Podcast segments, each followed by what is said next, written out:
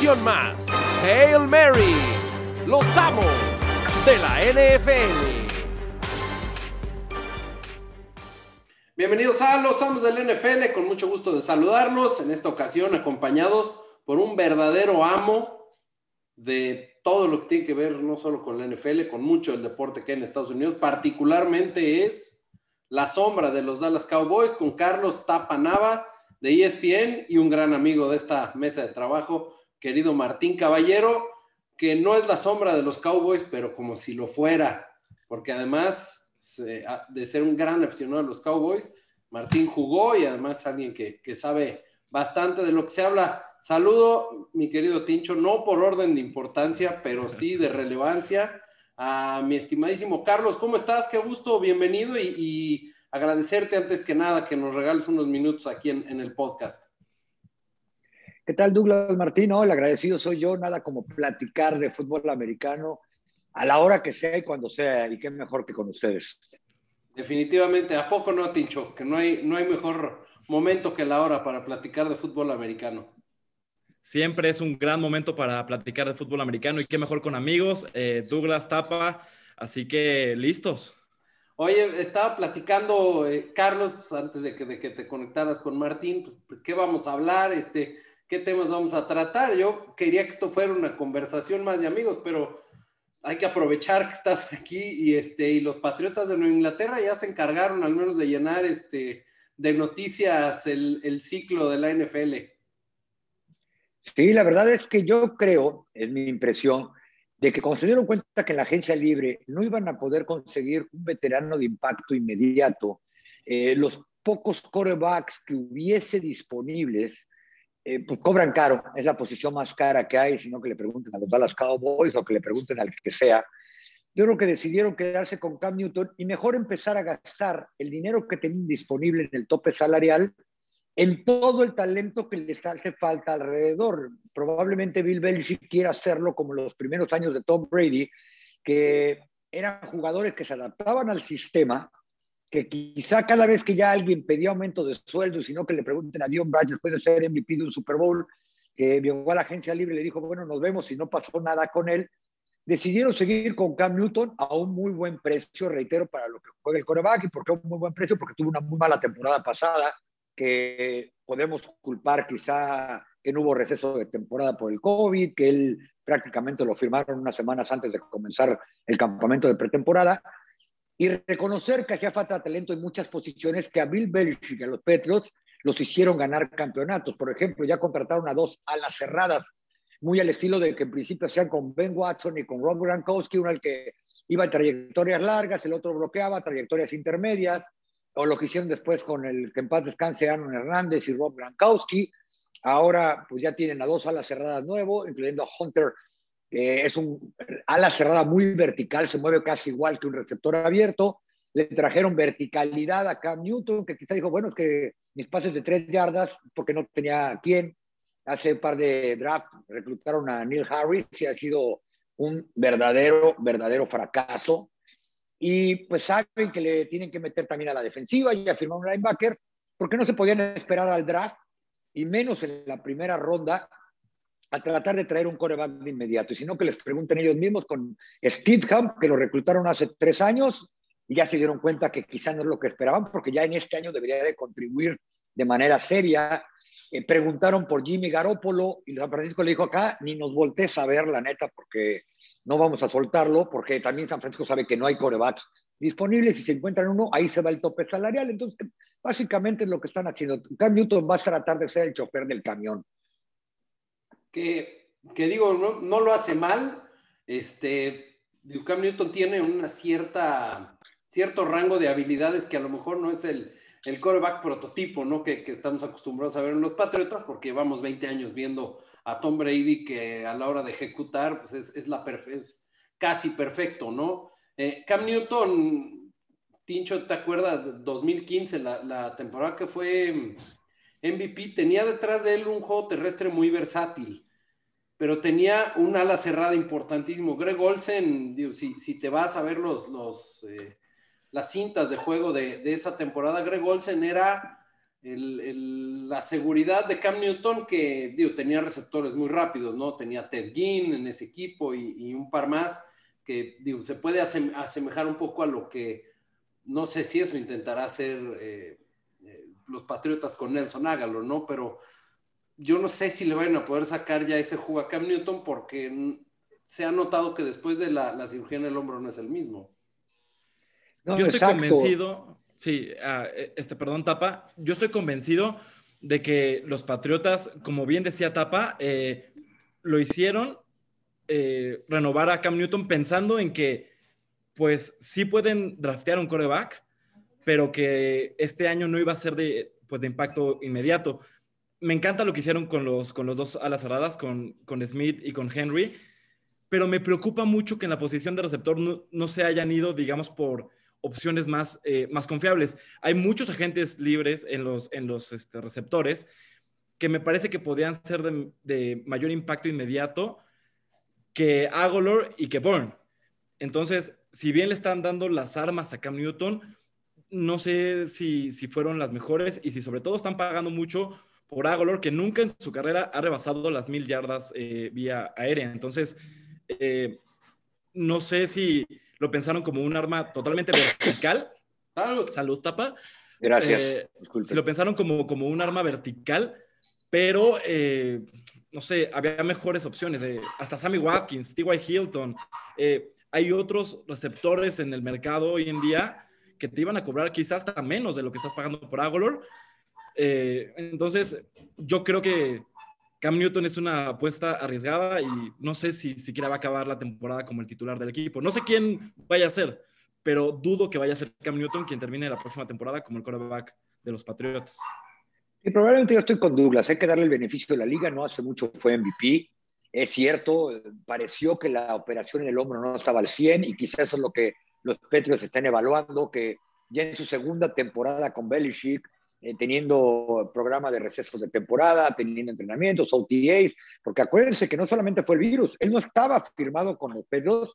Yo creo que hasta que se dieron cuenta que era muy difícil apostar por Speedham y no traer un veterano, precisamente porque no había tenido nunca repeticiones con los titulares porque se las llevaba Brady y en el, en el receso de temporada que se suponía era el de él, viene la pandemia, cierran todo y por eso jalan por, por Cam Newton, ¿no? Que reitero, Ahora pues ya va a tener un año más con el sistema, se supone que va a tener un año más de rehabilitación en el hombro, se suponen muchas cosas y es cierto que es difícil pensar que en la primera ronda los Petos vayan a encontrar un coreback que le den el balón desde el día de uno y ahora le está de reemplazo cambio. Eso no va a suceder. Y probablemente en cuanto a lo que dices de receptor, hay muchas opciones. Eh, pero yo creo que él prefirió una por costo-beneficio. Tuvo, una muy buena segunda mitad de temporada con los Raiders Agolor el año pasado, en una temporada muy sui generis. Eh, ellos cuando reclutaron en primera ronda hace dos años a Neil Harris, ellos esperaban que fuera de mayor impacto, pero mal que vienes de primera ronda y tiene su salario de tabulador de primera ronda, a la cual le debe de quedar esta temporada y la que sigue.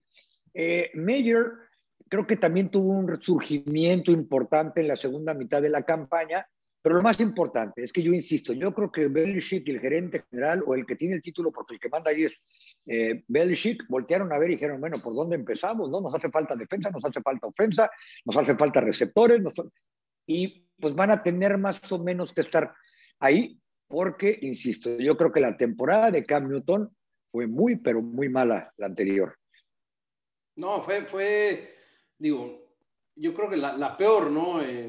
tal vez no estadísticamente, pero sí en cuanto a, percepción de lo que es eh, Cam Newton como quarterback, fue, fue una terrible temporada, ¿no? Em, ahora, los Pats, digo, estamos hablando que trajeron y trajeron y trajeron. Se les fue Joe Tooney, que es, su mejor eh, liniero ofensivo, ¿no? Entonces, ya te pone a pensar, ¿qué van a hacer? O van a, a traer a alguno de los agentes libres eh, porque ya particularmente, digo, el mejor que queda en, en agencia libre como liniero pues es eh, Trent Williams, ¿no? Y, y se habla que pudiera estar llegando a, otro equipo, no, no suenan los Patriots en el radar de Trent Williams, pero hablamos de, de, que le dan armas a Cam Newton, pero no lo están protegiendo y no sé si la inversión de los Pats vaya en, en tema de draft enfocada justamente a darle una línea ofensiva que le permita ese juego terrestre con el cual le sacas la mejor, ahora sí que el mejor provecho a un coreback como Cam Newton, que te hace mucho daño con las piernas. Sin duda, ¿eh? Bueno, pues las mejores líneas ofensivas de los últimos años se crearon con novatos que llegaron en primera ronda y jugaron desde que comenzó el primer minicampamento de, de pretemporada con los titulares, ¿no? Eh, un ejemplo que tengo muy cerca, así llegó Travis Frederick, que yo recuerdo perfecto que el día que lo presentaron como primera ronda, eh, dijeron, bueno, no estamos seguros si va a jugar de centro o de guardia derecho. El primer día que llegó ahí le dieron el balón como centro y nunca más salió hasta que primero tristemente por una enfermedad dejó de jugar un año y hasta el día que decidió retirarse, también joven, ¿no? Con el síndrome de Gillian Barré. Eh, y así ha pasado con las últimas líneas de cualquier equipo que sea. A lo mejor ellos están apostando porque es menos complicado que un linero sea de impacto inmediato si lo reclutan en primera ronda del draft, o a lo mejor ellos creen que ya tienen alguien preparado ahí que ha esperado su turno, o reiteramos. Quizá voltearon a ver y dijeron, bueno, pues si los 10 dólares que tengo para gastar y tengo 25 hoyos, pues no podemos renovar al centro, porque entonces sí vamos a proteger muy bien a Cam Newton, pero ¿quién va a taclear? ¿Quién va a cachar? ¿Quién va O sea, eh, yo, y de veras, a mí la impresión que me da, en resumidas cuentas, es que quizá también el mismo si tiene algo que probar, se dijo, lo voy a hacer como solía hacerlo antes de que Brady se convirtiera en el Super Brady. Los primeros dos Super Bowls no era el Super Brady porque se estaba ganando apenas ese lugar de ser el mejor de la historia. Y yo siempre le digo a todo el mundo que alguien me diga quiénes eran los tres o cuatro principales receptores de los Petros el primer Super Bowl que ganó Brady. La verdad que todos patinamos, ¿no? Era, eran muchachos de sistema con un coreback que, como dijiste, Douglas, ejecutaba a la perfección y sigue ejecutando, ¿no? Es como cuando decimos, no, es que este tío ya va a cumplir 90 años y nos va a enterrar a todos. Así está Brady viendo cómo se retiran todos y él sigue ahí con la cuarta generación. Es, es increíble, ¿no, Martín? Hace cinco años dijo, yo voy a jugar hasta los 45 y dices, ah, está bien, órale pues, sale pues. Y de repente lo ves que a los 42, 43 años sigue jugando a ese nivel, dices, ningún coreback en la historia del NFL lo ha hecho, ¿eh? O sea, Peyton Manning se fue este, cargado por la defensiva de los Broncos y te vas a más histórico, o sea, John Elway, este, su última temporada igual cargado por el tremendo juego terrestre que tenían por, por Terrell Davis, eh, y, más atrás de un quarterback como Joe Neymar, sí se fueron por la calle de la amargura. George Blanda terminó como pateador para poder jugar después de los 40. Sí, eh, lo que pasa ya con Brady, o sea, ya pasa hasta ser ridículo. Eh, estaba viendo el dato de que ya es el único jugador en la NFL del el draft del 2000, 2001 o 2002. Ya, ya es, un, es, un fuera de serie y los, y los Bucks lo que están haciendo es manteniéndole las, las más armas posibles. Eh, ya se quedó Gronkowski, ya se quedó Shaq Barrett. Entonces, eh, los Bucaneros pues, vuelven a ser candidatos y uno piensa cuándo se va a retirar este señor. Eh, ya los demás equipos, pues... los va a retirar a todos. A todos. no, y saben que, que ni siquiera es Brady. Digo, ni siquiera es el gerente, es Brady. Brady fue el que le dijo a sus compas hace seguramente dos semanas, a ver muchachos, ¿quién, que levante la mano, ¿quién quiere jugar conmigo otro año? Ok, entonces voy mañana a reestructurar mi contrato, permítanme, voy a hablar con el gerente, así como el año pasado habló para que trajeran a Antonio Brown cuando no lo quería ni el entrenador, Bruce Arian, cuando fue cuando dijo, ya hablé con Gronkowski, llámale porque va a salir del retiro, pa, pa, pa, pa, pa, pa, y él solito, dando el ejemplo, de que, ojo, no es que vaya a ganar menos, simplemente ahorita se puso de moda y tristemente lo pusieron de moda los Cowboys el cómo encontrarle un hueco al tope salarial haciendo con años que sean anulables. Dijo, ah, pues sí está bueno esto. Fui firmó un contrato de cuatro años que se va a anular, que los tres últimos son anulables. Eh, y entonces les dijo, muchachos, miren, están jóvenes. Los únicos viejos aquí somos Grankowski y yo. Entonces, vamos a intentar darles otro anillo. Al cabo ustedes están jóvenes, eh, sacrifiquen ahorita quizá en vez de ganar 11 millones, ganan 10 y porque se van a valorar más cuando tengan otro anillo de campeonato. Y a Chris Goodwin, que es un receptor a mi gusto promedio en la NFL, promedio, porque ni siquiera es el estelar en su propio equipo, le dieron contrato de superestrella porque Brady lo pidió también, que le dieran ese contrato de jugador franquicia que significa que va a ganar el promedio de los cinco mejores salarios de, exposición, que no es uno de los cinco mejores, y todos contentos. Brady arma sus equipos, y cuando Bruce Ailing se le ocurrió quejarse de que por qué Antonio Brown, Brady casi lo corre, ¿no? A media temporada, hasta que le dijo, calladito, te ves más bonito y ya no me estés echando la culpa cada vez que perdemos. ¿Se acuerdan que al principio Bruce Arians lo aventaba abajo del camión cuando perdieron los dos primeros hasta que de repente... Las a conferencias, claro. Pongámonos de acuerdo, ¿no? No, es, es, digo, eso, qué, qué, bueno que estás aquí, Carlos, porque sí hay, hay algo que, que a mí me gustaría preguntarte, porque sí, este, mucha gente como que habla, o sea, dices, no, el tope salarial, no que los agentes libres, no que el jugador franquicia. Pero en realidad no entendemos cómo funciona el tema del tope salarial. Le decimos, es que Brady se rebaja el sueldo. Caramba, te vas a las ganancias en la carrera de Brady y ha ganado lo mismo que los jugadores mejor pagados, solo que no lo gana en un golpazo de 29 millones de dólares garantizados. Se gana sus 29 millones en bonos de firma cada año explícanos un poquito, tú, tú que tienes muchísimo más feeling de, este tema del tope salarial, ¿cómo, funciona? ¿Cómo hacen los equipos para cada temporada este, decir, bueno, debo más, me paso, no me paso, qué tengo que hacer para que mis jugadores este, estén dentro de esa cantidad que la NFL pone para gastos? Es bien complicado, pero vamos a hacerlo bien sencillito. Para empezar, esta no es la NBA ni las grandes ligas que pagan un impuesto el que se pasa. Nadie, nadie se puede pasar en ningún momento. Es decir, eh, nada de que ahorita no hay temporada y ando arriba del tope, pero ya para agosto créame que vamos a estar abajito, no. Nunca un roster de un equipo puede estar arriba del tope salarial. ¿Eso qué implica? Que el dinero que están pagando en, ese, en el año en cuestión tiene un límite. Y en eso incluye lo que un jugador gane en bonos, lo que un jugador gane en salario, lo que gane en bono de firma, como sea. Ahora, rápidamente, ¿no? ¿Qué hacen cuando reestructuran? Y yo lo he puesto muchas veces en redes sociales. Reestructurar no significa rebajar forzosamente, puede ser simplemente acomodar el dinero de diferente manera. ¿A qué vamos? Hay jugadores como Tom Brady que jamás, jamás se ha rebajado el sueldo. Más bien ha aceptado quizá seguir con Nueva Inglaterra cuando sabía que se iba a la agencia libre probablemente hubiera ganado más dinero, pero él dijo aquí voy a durar 25 años, ¿no? Como lo hizo y pues está bien hecho, se invirtió él solo dinero. Ahora, por ejemplo, en este caso, lo que hacen es que Brady, los 25 millones garantizados, todos garantizados que tiene desde que firmó con Tampa Bay, firmó por dos temporadas y 50 millones garantizados, 25 cada año, les dijo, ok, pues vamos poniendo un contrato de cuatro años y repartimos los 25 millones entre cuatro años. Entonces ustedes pueden seguir de a poquito y preocupémonos por el hoy todos los equipos están apostando y por eso se puso de moda lo que se sacaron los vaqueros de Dallas con Dak Prescott de la manga, o no sé si el agente Todd France, tuve la oportunidad de hablar con él la semana pasada cuando presentaron el contrato de Prescott y él nomás se ría cuando dijo todos tuvimos que ser creativos porque era una bronca seria la del tope salarial, porque Cowboys necesita mucho refuerzo defensivo. Entonces, ¿qué está pasando? Que Jerry, el dueño de Tampa, todos dicen, preocupémonos por el hoy, vamos día a día. ¿Por qué? Porque ellos apuestan a que el año que entra se, firman los contratos más caros de la historia de cualquier deporte en contratos de televisión. Dicen que el, tope salarial el año que entra puede andar alrededor de 250 millones de dólares. Entonces, ¿qué hizo Brady?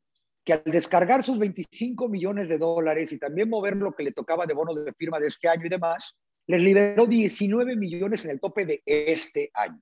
Ya veremos el que sigue porque tuvo que repartirlo en otros años. Igual pasó con Dak Prescott. Dak Prescott, si hubiera sido etiquetado, por ejemplo, franquicia, que ustedes saben que el jugador franquicia, eh, sin, eh, sin derecho a negociar con ningún eh, equipo, con derechos exclusivos, tiene que ganar, no es que digan, es que vamos a hacer los billboards del freeway con su cara, la franquicia, no, es una regla. Y la regla marca que el jugador franquicia con derechos exclusivos, nadie puede negociar jamás con él, no puede tocar la agencia libre en ese año en particular y tiene que ganar los, el promedio de los cinco mejores salarios de la posición. En el caso de Prescott hubiera sido 37.7 millones de dólares, todos derechitos al tope salarial de este año.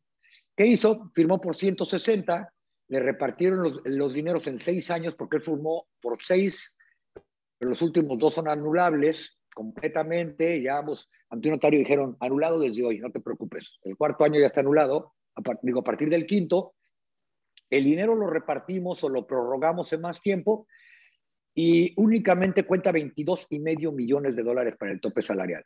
Es, y así funciona también lo de la etiqueta de jugador franquicia. El, jugador franquicia que surgió con el nuevo contrato colectivo de trabajo que no tiene derechos exclusivos, eh, puede negociar con otro equipo, pero si el otro equipo le ofrece un buen contrato y lo aceptan y quedan de acuerdo, el equipo original tiene el derecho a igualarlo y si hay empate se va al equipo original. Pero si se va al otro equipo, eh, le tienen que dar dos, primeras dos selecciones de primera ronda consecutivas. Es muchísimo dar dos, empeñar tus dos primeras selecciones. Y hay el, el jugador eh, que le llaman eh, con derechos restringidos, agente libre con derechos restringidos. Ahí es en lo que lo cotiza el equipo. Ejemplo, perdón que ponga los Cowboys, pero apenas hace rato me estaban mandando literal el equipo de en cuánto están poniéndole la oferta o el valor a sus jugadores. Noah Brown, el cuarto receptor del equipo, quizá quinto. Los Cowboys decidieron que Prescott quería sus mismos receptores de regreso. Y a Noah Brown, los Cowboys lo cotizaron en una tercera selección. Entonces, ¿qué tienen que hacer? Pagarle lo que gana una, una, ronda de tercera.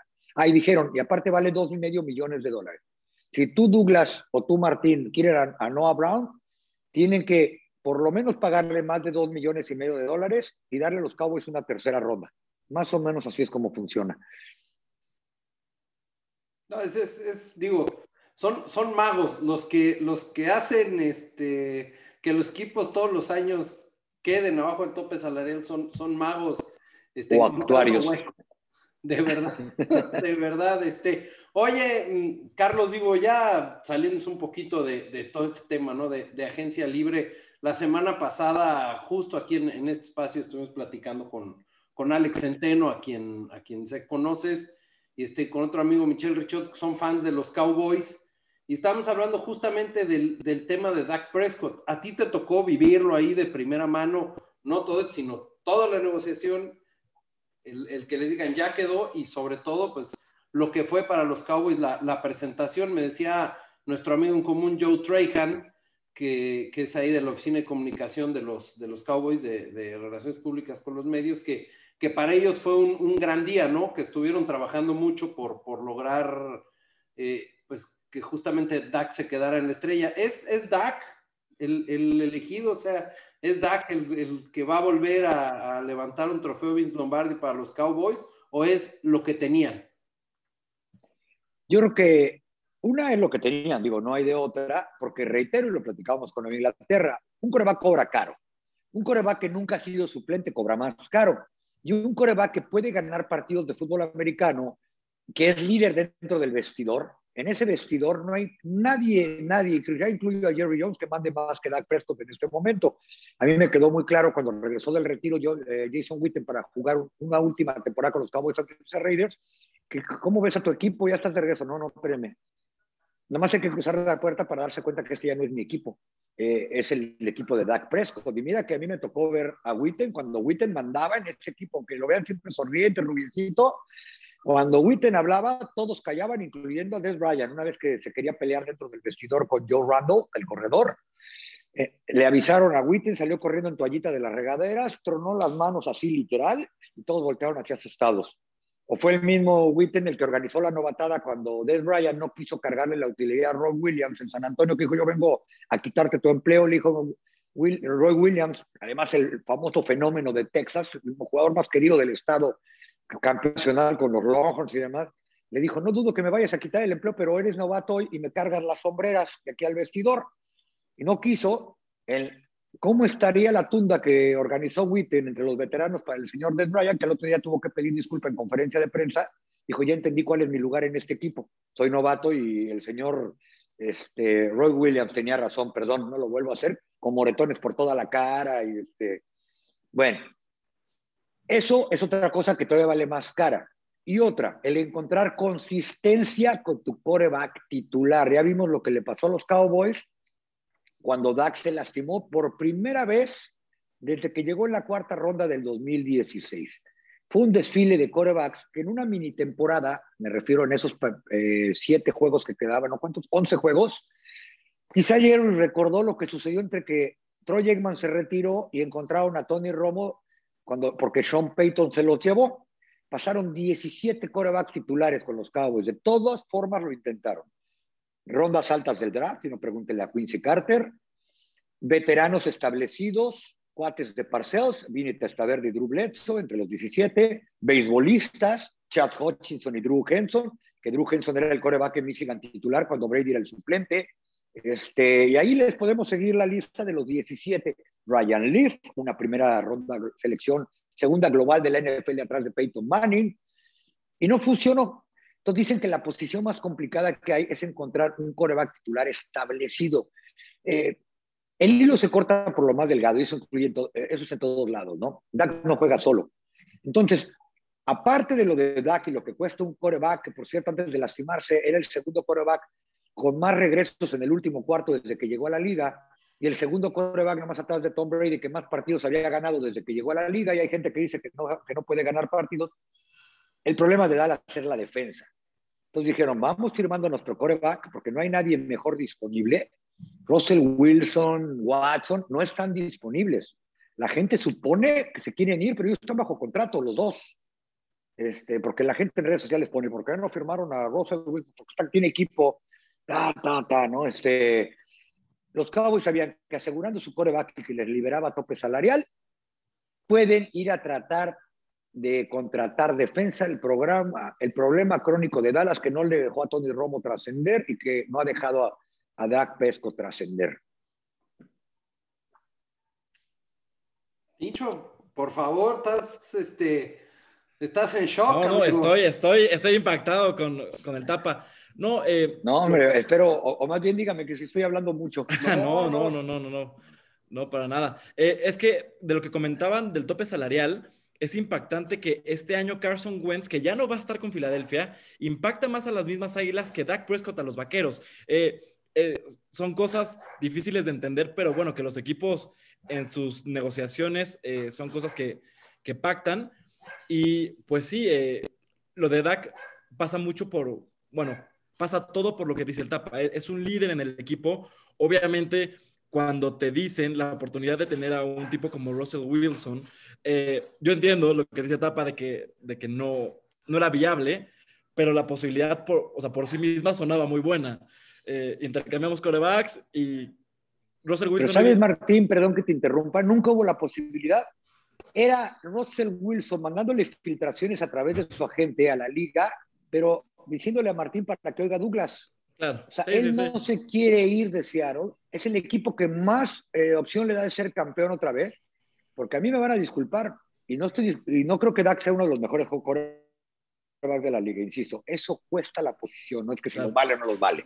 Este, desde que perdió el Super Bowl, el segundo consecutivo el que llegó contra eh, Tom Brady, contra Tom Brady en Inglaterra, eh, su equipo no ha ganado nada.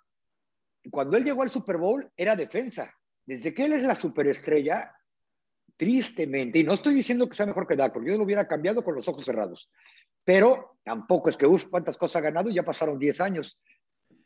Sí, sin duda, sin duda, pero eh, también eh, ese Seattle tenía a la Legión del Boom y a partir de ahí se fueron para abajo, entonces, como bien lo comentaste hace rato, es un deporte en, equipo, ¿no? Eh, si bien puedes tener al mejor quarterback, vamos a ver cómo, o sea, siquiera cómo le va a Pat Mahomes el próximo año sin sus dos tackles titulares porque en el Super Bowl la pasó mal eh, y ahora va a ser toda una temporada. Entonces, los equipos, eh, al menos en mi filosofía, se van construyendo de la línea hacia atrás. Y pues los vaqueros el año pasado, con las lesiones de Tyrone Smith, de Lyle Collins, el retiro de Frederick, Zach Martin mismo estuvo lastimado, pues también fue, fue una temporada típica y aún así llegaron a la última semana con cierta aspiración, ¿no? Eh, no sé qué tan bueno hubiera sido que pasaran a los playoffs. Creo que Washington lo hizo mejor, mucho mejor. Y ya Andy Dalton, siempre es bueno, brother. Ya metidos al torneo, es un volado, ahí vemos de cómo nos toca, es como llegar a la tanda de penales, decía Andy, Dalton. claro, claro, pero, pero Washington hizo un gran papel eh, en, esa ronda de comodines. Yo no sé si Dallas lo hubiera hecho igual, pero, pero aún así fue un equipo que, por la división o lo que sea, estuvo ahí en, en la pelea, ¿no? Ahora veremos Dak ya con con una nueva arma consolidada como CD Lamb, cómo les va a ir. Eh, la defensiva es por donde más pasan los, los problemas. Tapa, con, con, el primer pick es un profundo, ¿no? Tiene que ser un profundo para los vaqueros. Yo, creo que tiene que ser un defensivo. De preferencia, supongo que sí, un safety. para ser exactos. Salvo que realmente se haga, esta semana están hablando con un exalumno del nuevo coordinador defensivo, Dan Quinn, de Monty, se me va el nombre, estuvo, fue el titular de Atlanta hasta que se, fracturó el tendón de Aquiles la temporada pasada. Un muchacho no es superestrella, pero es un jugador que está establecido en la liga, que, es mejor que Xavier Woods o mejor que, que Donovan Wilson, los dos safeties de Dallas. ¿Por qué? Porque tampoco pueden apostar antes de llegar al draft por darle un montón de dinero a gente porque son demasiadas las áreas. Ahora, si no es un safety, yo creería que deberían de pensar en traer un buen, buen linebacker. Es decir, si tú estás en la décima posición del draft y por el frente de ti pasa un mejor linebacker que un safety o un esquinero, ahí sí que ir por el linebacker. ¿Por qué? Porque el linebacker matemáticamente no tiene ninguno. Eh, Leighton Van Der Esch nunca sabes cuándo va a jugar y cuándo no. Y cuando ha jugado las últimas dos temporadas ha tenido un nivel muy bajito. Como que él ya mentalmente está preocupado de, a ver, qué, qué, vergüenza lastimarme, ¿no? Como alguna vez me dijo Sean Lee que ya le daba pena lastimarse. Eh, Jalen Smith le echa ganitas, pero es más lento que yo. Tristemente, hace, al final de la temporada pasada decía el cowboy Tony Casillas, si hubiera un salón de la fama de tacleadores después de que te ganaron 10 yardas, Jalen Smith iría en su primer año de elegibilidad. Es el rey de las 114 tacleadas después de que te ganaron 100 yardas, 10 yardas, ¿no?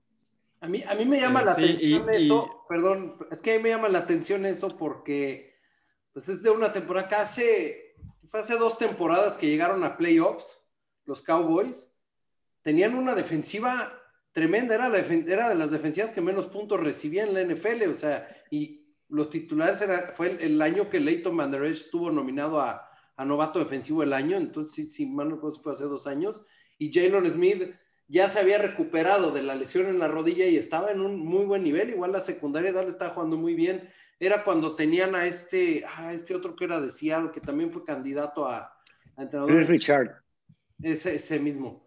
Este, una defensiva muy, muy, muy. yo creo que era una defensiva promedio que tenía tres o cuatro jugadores con buenas individualidades. Tú, lo has dicho, eh, Jalen Carlos, si mal no esa temporada de Marcus Lawrence fue líder en capturas en la NFL. No, de Marcus nunca ha sido líder en capturas, promedió 10.5 ese año.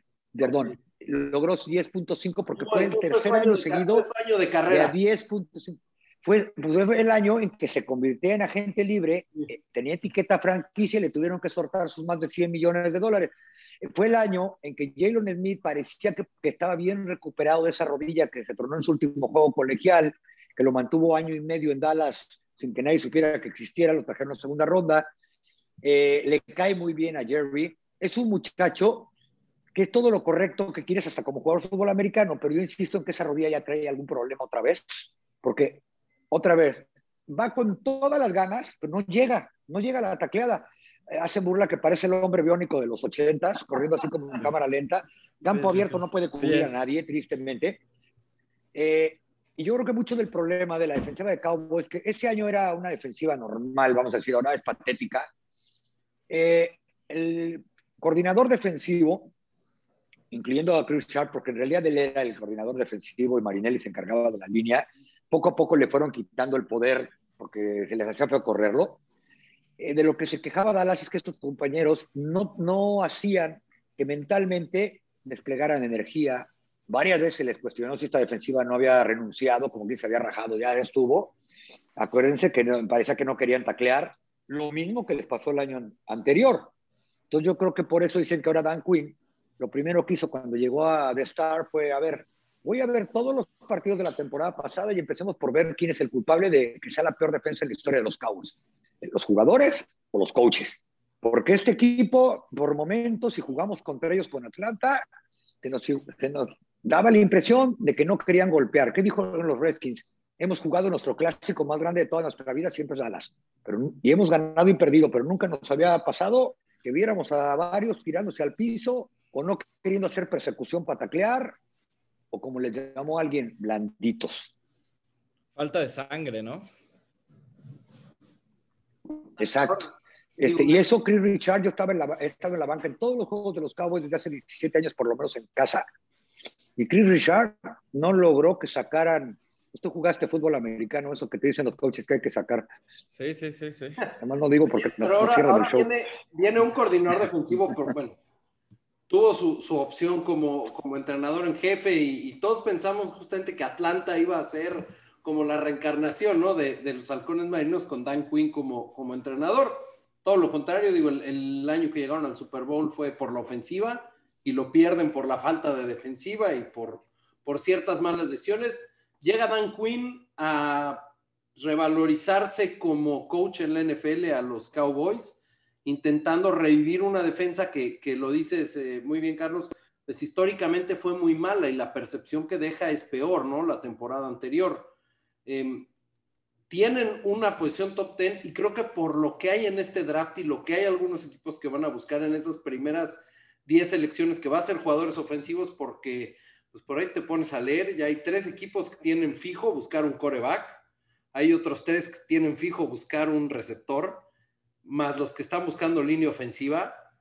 una posición 10 te pone en, una, en un gran momento de, de moverte bien en el draft, en un draft que en defensivos es profundo, particularmente de lo que dice Martín eh, le hace falta Dallas, ¿no? Que son, eh, es perímetro, ¿no? Un safety, un buen corner, digo a mí, Surtain de Alabama se me hace eh, lo que debería de, hacer Dallas en la posición 10, pero no sé si lo vayan a hacer. Una y otra, ojalá llegue también Patrick Surtain, ojalá los Cowboys recluten en el 10, porque durante todos estos casi dos décadas cubriendo los de primera mano, no sabes qué gusto te da que llegue la posición de los Cowboys y digan, los Cowboys acaban de canjear hasta la tercera ronda porque les van a dar 80 selecciones, ¿no? Jerry le encanta coleccionar selecciones en el draft de tercera ronda para abajo, por un lado. Por otro lado, pues a veces también tiene que ver con el tope salarial, ¿no? Ya es que cada ronda trae un tabulador de cuánto billete les va a tener que soltar. Y no es porque no quiera pagar, otra cosa que se comenta en redes sociales. Si esto fuera el béisbol y fueran los Yankees, los Cowboys armarían Dream Team cada año porque entre más le mete, él sabe a su negocio, más dinero le deja en la tribuna o en las playeras o lo que sea. Eh, sí, y también también que otra posición en general en el draft hace falta urgente, si es que no traen a nadie en la agencia libre, un tackle defensivo. Este equipo históricamente no había permitido tantas yardas por carrera como la temporada pasada. O sea, les promediaron casi 350 yardas. Los Redskins les corrieron casi 400. Cleveland ni se diga. O sea, los hicieron pedazos. Entonces, si tu perímetro es malo y además permites carrera, estás frito.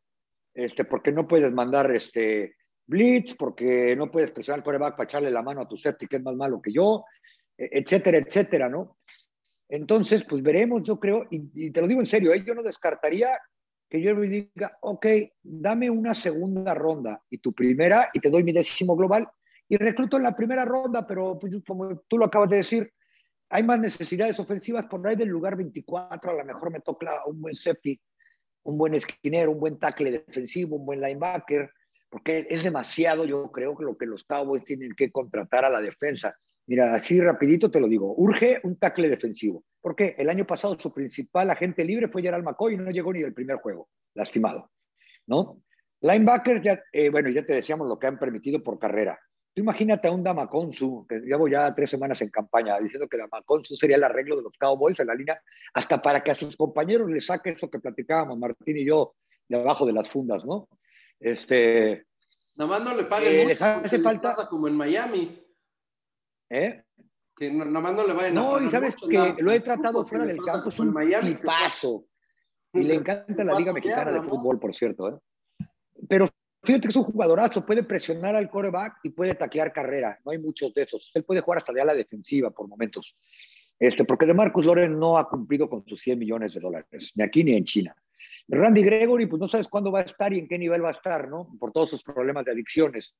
Eh, Aldon Smith tuvo una gran primera mitad de temporada, que fue una super revelación que lo sacaron de un taller mecánico, literal. Este, pero la segunda mitad, yo no sé si porque tenía tanto tiempo sin jugar o qué, se apagó mucho. Los linebackers, uno no sabe cuándo va a jugar. Sean Lee no sabemos qué va a pasar con él y tampoco sabes cuándo va a jugar. Joe Thomas, que era el principal suplente, acaba de firmar con los Texans. Pues decía, matemáticamente no hay. Este, y secundaria, los Cowboys ahorita seguramente están echando cuentas si mañana ponen en el mercado o no a Chidobe Abusi, a Jordan Lewis, porque los dos se vuelven agentes libres y no he visto que estén negociando con ellos. Eh, yo preferiría que se quedara Jordan a que se quedara Chidobi. Por lo menos Jordan baja a taclear y no tiene miedo. El otro Chido ya firmó con Cincinnati, tapa. Ah, fíjate, yo ni sabía. Estoy tan preocupado por Chido. los cabos le dijeron, búscate chamba. Eh, el otro esquinero que está firmado es este Brown, Anthony Brown, que yo creo que la regaron dándole la lana. Y no han firmado a Xavier Woods. Y el otro es un novato, agente libre el año pasado, Donovan Wilson, que no te va a llevar a ningún lado tristemente. Entonces, lo que ustedes decían, ¿eh? una combinación de Trevon Diggs de un lado y del otro Patrick Surtain, que juntos fueron campeones nacionales en Alabama, no estaría nada mal, ¿eh? Pero en fin, además te, que permite ese cover 2 que le encanta a Dan Quinn. Eh, por un lado, y por otro lado, pues tú hablabas de Dan Quinn, ¿no? Eh, yo creo que los Cowboys, porque son especialistas en dijeron, bueno, pues este fue un gran coordinador defensivo y si se le atora la carreta a McCarthy, hay otro head coach ahí que, le, no para que lo quiten a McCarthy, pero que puede opinar de cómo se manejan los juegos, sobre todo cuando se le olvida pedir tiempo fuera, cuando ciertos errores que cometió McCarthy, que dices, esos errores elementales de cocheo, pues. Muy básicos. Este, porque eso lo hizo mucho en la época de Jason Garrett, sobre todo cuando eran los primeros años de Garrett, que le traía ex head coaches alrededor de él, por si el día del partido se le atoraba la carreta. Oye, Tapa, eh, una pregunta rápida. Eh, con Isaac Alarcón, ¿cuál es la situación? Isaac Alarcón está firmado con los Cowboys ya con contrato de futuros reservas. ¿A qué se refiere esto? Que se le acabó la etiqueta de jugador internacional con la que pudo estar todo el, training camp pasado, el, ¿cómo se llama? la temporada, pero en el equipo de prácticas. Su lugar no contaba para el roster, entonces los Cowboys no tenían problema de que de repente fueran a cortarlo por la necesidad de lugar en, en el equipo de prácticas, que son muy pocos los lugares. Ahora, ¿qué significa que los Cowboys al contratarlo ya sin etiqueta él no puede negociar con nadie, o sea, no está libre, y ellos creen que puede llegar, por lo menos al receso de temporada, a tratar de seguir su desarrollo, porque me lo dijeron de primera mano, que les gustó mucho la manera como se comporta como persona, que sí su fútbol americano pues está atrasado, me lo ha dicho Isaac también, comparado con, con el de los muchachos que llegan ahí, pero le ven potencial y les gusta como persona. Ojo, este tipo de contratos, los Cowboys lo pueden anular en cualquier momento, si sí, cortarlo, pero él no puede negociar con nadie. Por eso, por eso le preguntan si está dispuesto o no lo quiere, pues. Entonces yo creo que fue una gran, gran noticia que los Cowboys lo firmaran con ese tipo de contrato porque confían en él. El único malo es que si llegan a necesitar su lugar en el roster, lo van a usar. Eso le pasó a José Carlos Maltos, al pateador que estuvo con Nuevo. Con los Saints. Que un día me hablaron los Saints este, para decirme que, porque yo llegaba dos días después, me dijeron, oye, pues si todavía quieres venir, mañana lo vamos a cortar. ¿Cómo? Que apenas va a estar en la pretemporada. Sí, es que, ¿qué crees? Se lastimaron dos receptores y como nomás nos permiten traer 88, necesitamos traer más gente y Sean Payton dice que el lugar, uno de los dos lugares que necesita es el de él. Entonces, eso puede suceder porque ya no está protegido, que espero que no, ¿eh? porque la verdad tengo que he oído muy buenos comentarios de Will McClay al respecto. Sería, sería tremendo si de por sí este, el, alcance que tiene el NFL en México, tener a, un jugador ahí en los Cowboys, pues sería, sería este, algo de otro mundo. ¿Y sabes qué, Douglas? Eh, como me dijo alguna vez Wade Phillips con el quarterback Luis Pérez cuando estaba en los Rams y que era el coordinador Wade, eh, como lo conocí con los Cowboys, un día llegué ahí con Wade eh, a saludarlo porque iba yo a hacer los programas, las entrevistas previas para el juego de lunes por la noche que teníamos en ESPN eh, de los Rams y los Chiefs. Entonces fuimos a hacer las entrevistas para la semana. Y cuando me ve, me dice, oh, ya había visto que había un mexicano aquí, ¿no? Estaba esperando en qué momento llegabas, Carlos. Este, y me dice, dale un consejo a Luis, me dice, que yo no puedo opinar mucho al respecto porque se va a oír mal que yo soy el coordinador defensivo, que se enfoque en hacer el equipo de prácticas, porque no se va a quedar en el primer equipo. Entonces ya estando dentro del club, en el equipo de prácticas, después ya que se busque la vida, a ver cómo llega al roster activo y ahí nos la vamos llevando. Eso es lo que tiene que hacer Isaac, enfocarse totalmente a poder quedarse en el equipo de prácticas del 2021 de los Cowboys. Eso es, debe ser su meta.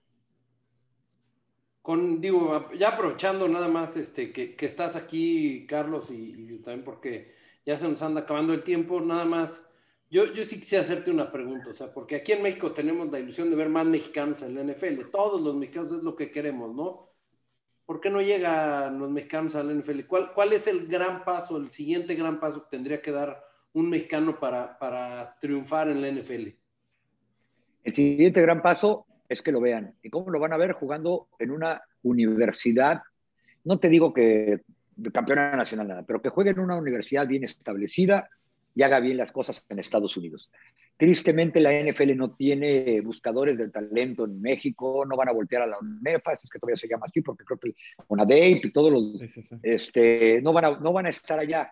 ¿Cómo han visto algunos? O se los manda la NFL como Isaac en el programa de Pathways Internacional, o algunos esfuerzos individuales en su época con los Cowboys, el gran coach Joe Avesano, que paz descanse, que iba y daba clínicas con los Pumas de universidad y demás, vio al TEC de Monterrey y él trató de llevar a varios a probarse. Este, y bueno, eh, Will McClay lo hizo, le llevó a Juan Wong a los Cowboys, el que era del TEC de Monterrey, Campus este, La Laguna. Eh, ahora es el gerente general de los Cowboys, aunque no tenga el título, pero él es el que decide casi todo en cuanto a reclutamiento. Y otra, que cuando estén en una universidad, en mi opinión, en Estados Unidos también va a mejorar mucho los fundamentos de fútbol americano que traemos y el tipo de fútbol. A mí se me quedó muy grabado que una vez me dijo Isaac, donde yo sé que Isaac mataba nalgadas en, en México, yo, lo vi, y el único tackle más grande que él en todos los Cowboys es Tyron Smith, o sea, por físico no para.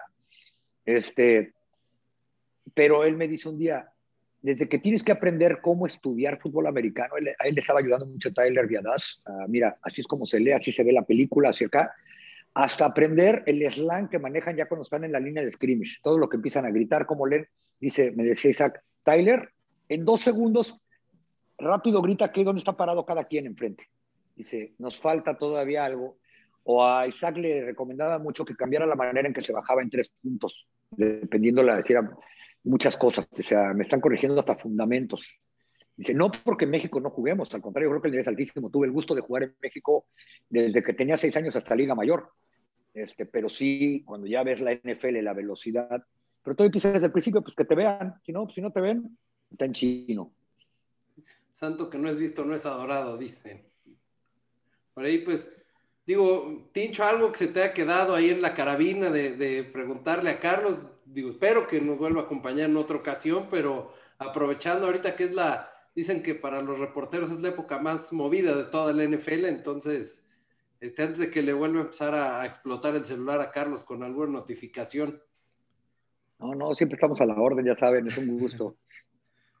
y no, este Douglas, pues eh, sabes que acá andamos, que un gusto platicar con el Tapa, eh, es una época padrísima porque ya viene el draft, eh, ya eh, se empieza a especular de quién llega a tu equipo, de que las contrataciones bombas se podrían decir. Entonces, es una época muy, muy divertida para seguir el fútbol americano y es la mejor forma, yo creo, de no extrañarlo, de, mantenernos eh, como sea en contacto, de al menos platicar de, lo que más nos gusta, ¿no? A, mí me parece impresionante que es marzo y ya estamos, este, eh, dicen quién va a ser campeón en el próximo febrero, ¿no? Entonces, claro, claro. lo que tiene bonito la NFL, digo, a final de cuentas es que no para, ¿no? Siempre hay, siempre hay noticias. Nada más para, para cerrar la semana, pues ahí hicimos este ejercicio y aprovechando que, pues, que seguimos acá en el tren del Cowboy Nation. Eh, Carlos, así muy, muy tempranera predicción de los Cowboys. ¿Ganan más o menos de 10 partidos? Eh, yo creo que ganan 10, exactamente. Ya está Centeno, Carlos y yo vamos en 10-6. Tincho, 10, más de 10 o menos de 10. A mí me gusta el, 9-7, pero playoffs. 9-7, bueno, en esa división, caramba. también puede ser, ¿eh? ¿Qué daría yo que mis Dolphins jugaran en esa división? Seríamos ah, como los Patriotas. No, todos, no todos tienen tanta suerte, Douglas. E, e, esa es la buena noticia. La mala es que le toca jugar contra la división sur de la conferencia nacional, ¿no? New Orleans y Bucaneros ahí, nada más. Esa es la mala suerte de la de este, este año. Pero ya, New Orleans sin Drew Brees, entonces, este... Fíjate, en dos años, los partidos que jugaron sin Drew Brees porque estaba lastimado, nomás perdieron dos partidos. Cuando Drew Brees no estuvo. Sí, está Winston y, Taysom Hill van a estar Taysom Hill. Y el año anterior fue Teddy Bridgewater. Se fue de 5-0 sin, sin Sí, que le fue muy bien y se ganó un contratazo en Carolina, ¿no? Pero. Por eso les digo que el que no esté Brice no descarta por eliminación ya a los Saints, ¿eh? Porque el entrenador sigue siendo muy bueno y eso, y eso ayuda a veces, ¿no? En esta liga. Y ¿Cómo se extrañan los, vaqueros? Cowboys, exacto, para que lloren que era el coordinador ofensivo de los Cowboys y no le quisieron dar el puesto de head coach. Así se las fue. Ni modo, ni modo. Pues. Carlos, muchísimas gracias por tu tiempo. Te mando un, fuerte abrazo. Estamos en, contacto. Este, ya te estaremos dando más data para que nos acompañes en otra ocasión. Y este, pues éxito, ¿no? O sea, que, siga, que siga para arriba esa carrera y, esa cobertura tremenda que haces de los, de los Cowboys. Eres, este, ahora sí que mejor sombra que Chidobi Abusi. No, muchas gracias. Un placer. Este, te agradezco el cumplido. Y ahí estamos para lo que sea. Ojalá este año sea una temporada más eh, regular, digamos, con OTAs, con minicamps, con todo, para que pues podamos ver un gran fútbol americano. Definitivamente, Tincho, gracias hermano. Douglas, un abrazo, Tapa, eh, igual otro abrazo y pues que sea una gran pretemporada, que sea un buen draft y que sea pues un buen proceso para todos, ¿no? Y que haya temporada con estadios llenos otra vez. Uh, eso estaría increíble. eso estaría increíble. Sería increíble. Sería increíble. Pues bueno, yo les recuerdo que somos los amos del NFL y nos pueden escuchar todas las semanas. Rodgers does this better than anybody. End zone, Cobb, touchdown! Unbelievable! I'm out of breath. It's the most amazing game of my life. Los esperamos la siguiente semana en Hail Mary. Los amos de la NFL.